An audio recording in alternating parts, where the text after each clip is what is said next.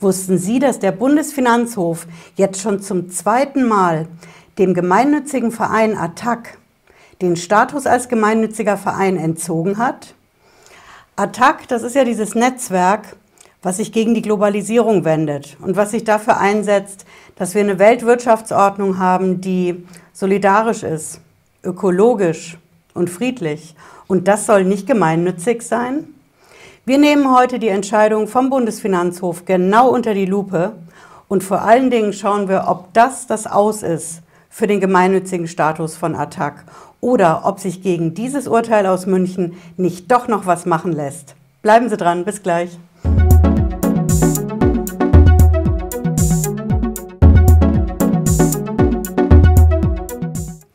Ich bin Patricia Lederer, ich bin Rechtsanwältin in der Frankfurter Steuerrechtskanzlei Lederer Law.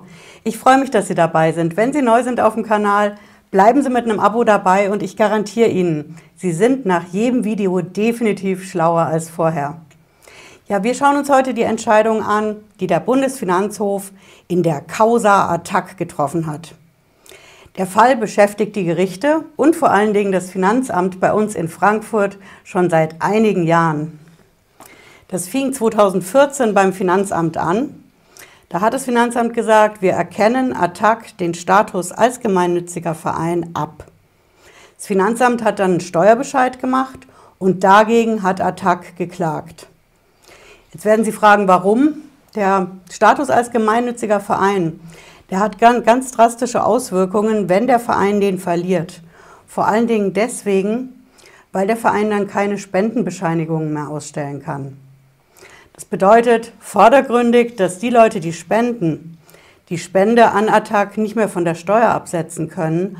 Aber für Attac bedeutet das, dass sie, wenn sie eine Spende bekommen und nicht gemeinnützig sind, die Spende wie eine ganz normale Einnahme ist. Für ein Unternehmen, was am Markt wirtschaftlich tätig ist.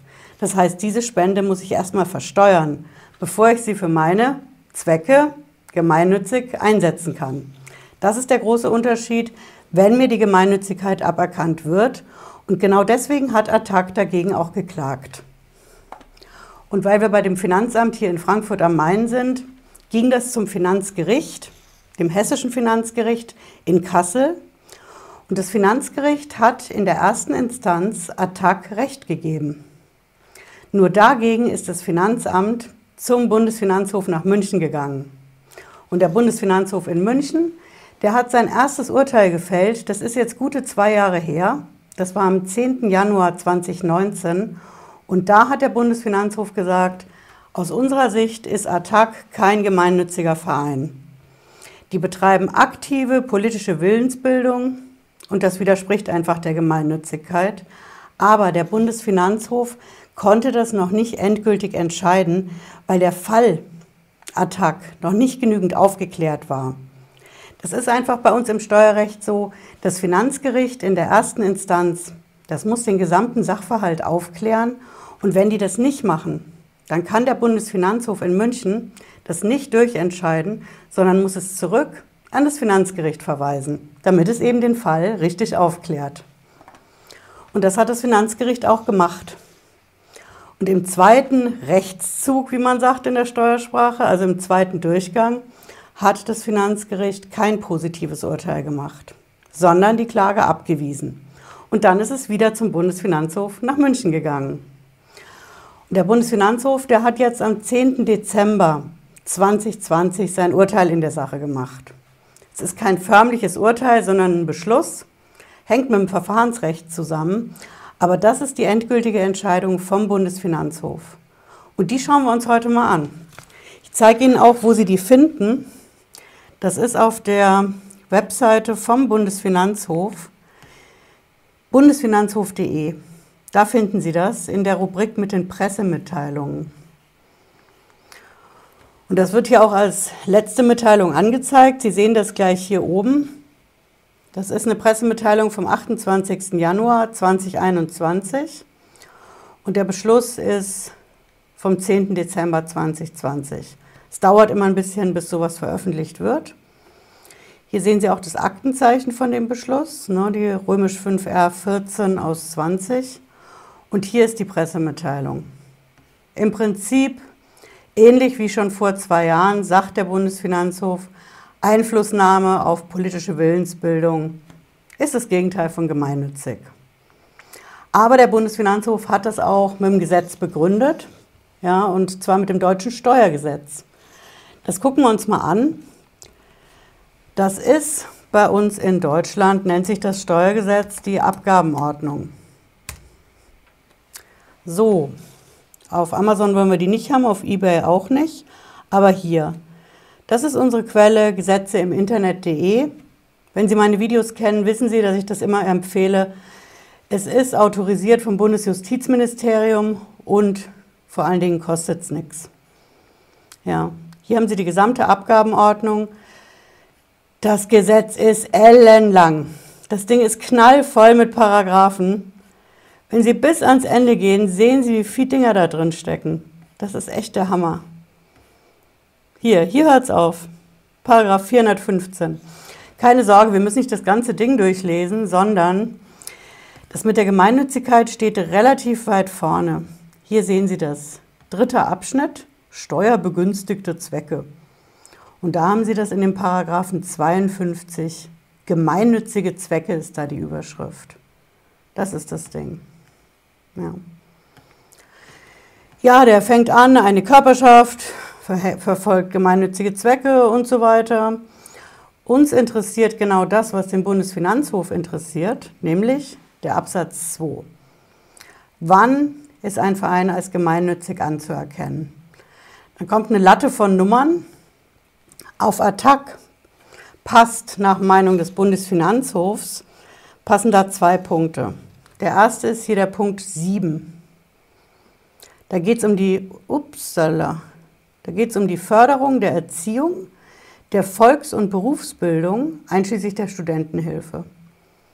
Ja, also Volks- und Berufsbildung hat der Bundesfinanzhof gesagt, das passt auf Attac. Und noch ein Stückchen weiter am Ende, da hat der BFH sich die Nummer 24 rausgepickt. Und das ist die allgemeine Förderung des demokratischen Staatswesens. Im Geltungsbereich dieses Gesetzes, hierzu gehören nicht Bestrebungen, die nur bestimmte Einzelinteressen staatsbürgerlicher Art verfolgen oder auf den kommunalpolitischen Bereich beschränkt sind.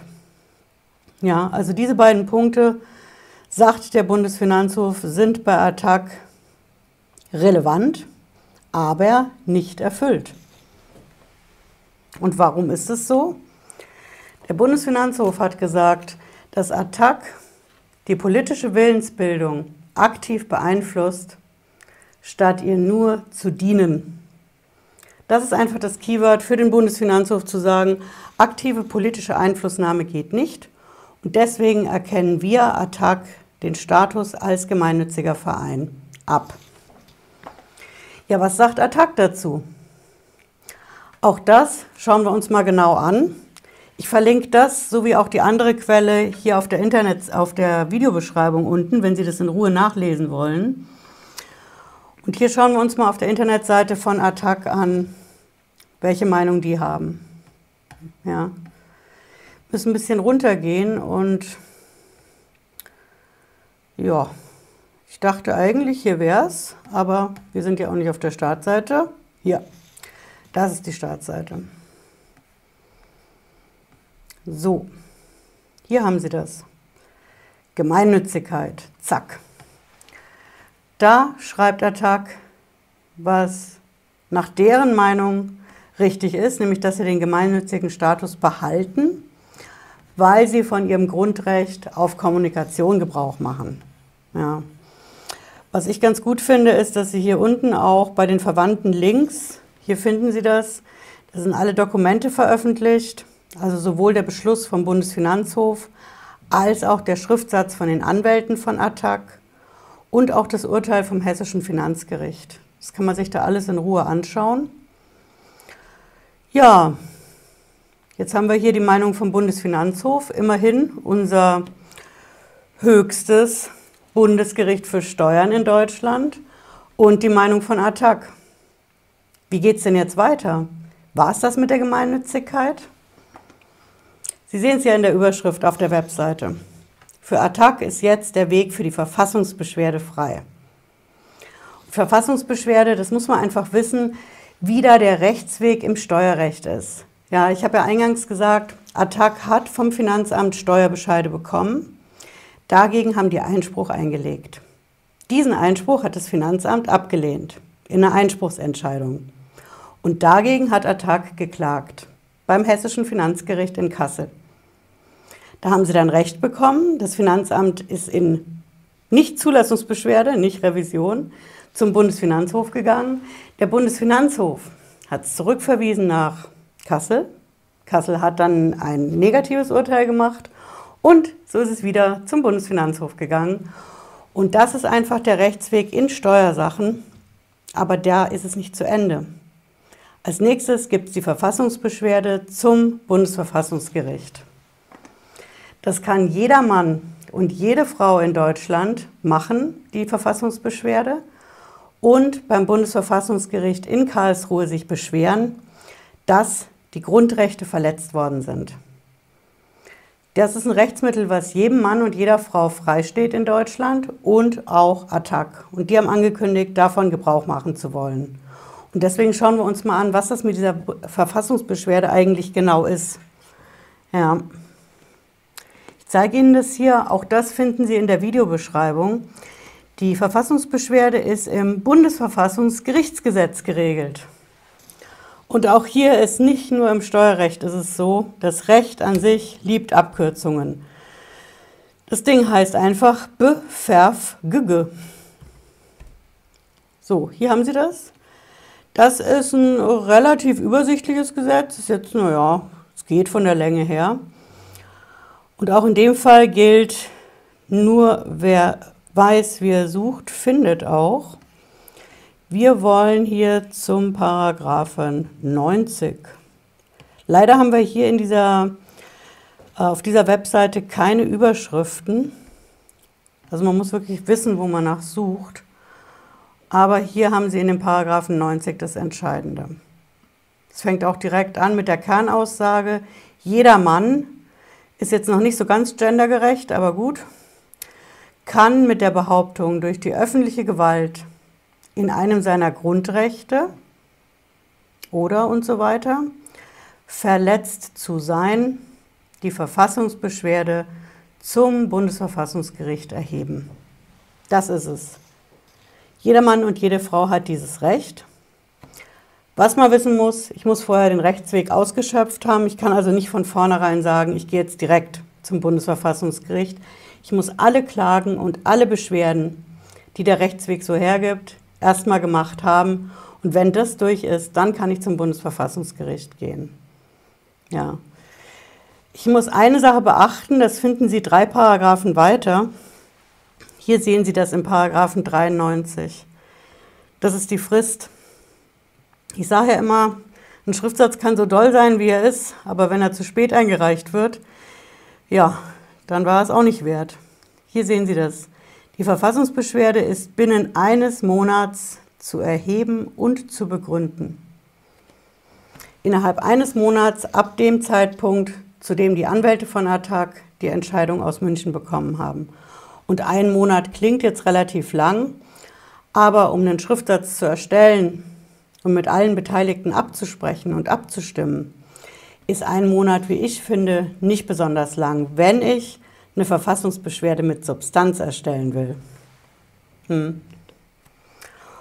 Und was auch wichtig ist zu wissen, ich hoffe, dass die Anwälte von Attac das auch wissen, es gibt nicht nur diese Verfassungsbeschwerde, sondern wenn ich eine Entscheidung in München kassiere, dann gibt es noch ein Rechtsmittel dagegen, das hat ein bisschen holprigen Namen. Das nennt sich Anhörungsrüge. Die Anhörungsrüge gibt es seit ein paar Jahren in Deutschland. Und das ist ein Ding, wenn ich eine Entscheidung in der letzten Instanz bekomme und die ist negativ oder teilnegativ für mich, dann kann ich eine Rüge erheben dagegen, dass mein Anspruch auf rechtliches Gehör verletzt ist. Sie werden es wissen, das rechtliche Gehör ist bei uns ein Grundrecht in Deutschland, steht im Grundgesetz und deswegen gibt es dafür dieses spezielle Rechtsmittel der Anhörungsrüge. Die hat aber die Besonderheit, die hat eine extrem kurze Frist, nämlich bloß zwei Wochen. Ich muss also, wenn ich die Entscheidung aus München bekomme, innerhalb von zwei Wochen meine Anhörungsrüge einreichen und innerhalb von einem Monat meine Verfassungsbeschwerde. Ist speziell, aber wenn ich es richtig mache, dann kann ich auf die Weise zum Bundesverfassungsgericht gehen und sagen, Leute, ich habe den Rechtsweg ausgeschöpft, ich habe beim Finanzamt den Einspruch eingelegt, beim Finanzgericht geklagt und beim Bundesfinanzhof habe ich meine Nichtzulassungsbeschwerde eingereicht. Das muss ich immer dann machen, wenn eben die Revision nicht zugelassen worden ist durch das Finanzgericht. Und erst dann kann ich sagen, ich habe den Rechtsweg ausgeschöpft. Ich habe sogar diese Anhörungsrüge eingereicht. Und dann kann ich zum Bundesverfassungsgericht gehen. Das ist der Rechtsweg in Steuersachen. Ja, ich halte auf dem Laufenden auf dem Kanal, wie das weitergeht, für oder gegen Attac. Wenn Sie es nicht verpassen wollen, bleiben Sie mit einem Abo dabei. Und ich sag mal, wir sehen uns spätestens Freitag 18.30 Uhr wieder, wenn Sie mögen. Bis dahin, schönen Abend und bleiben Sie gesund. Ciao.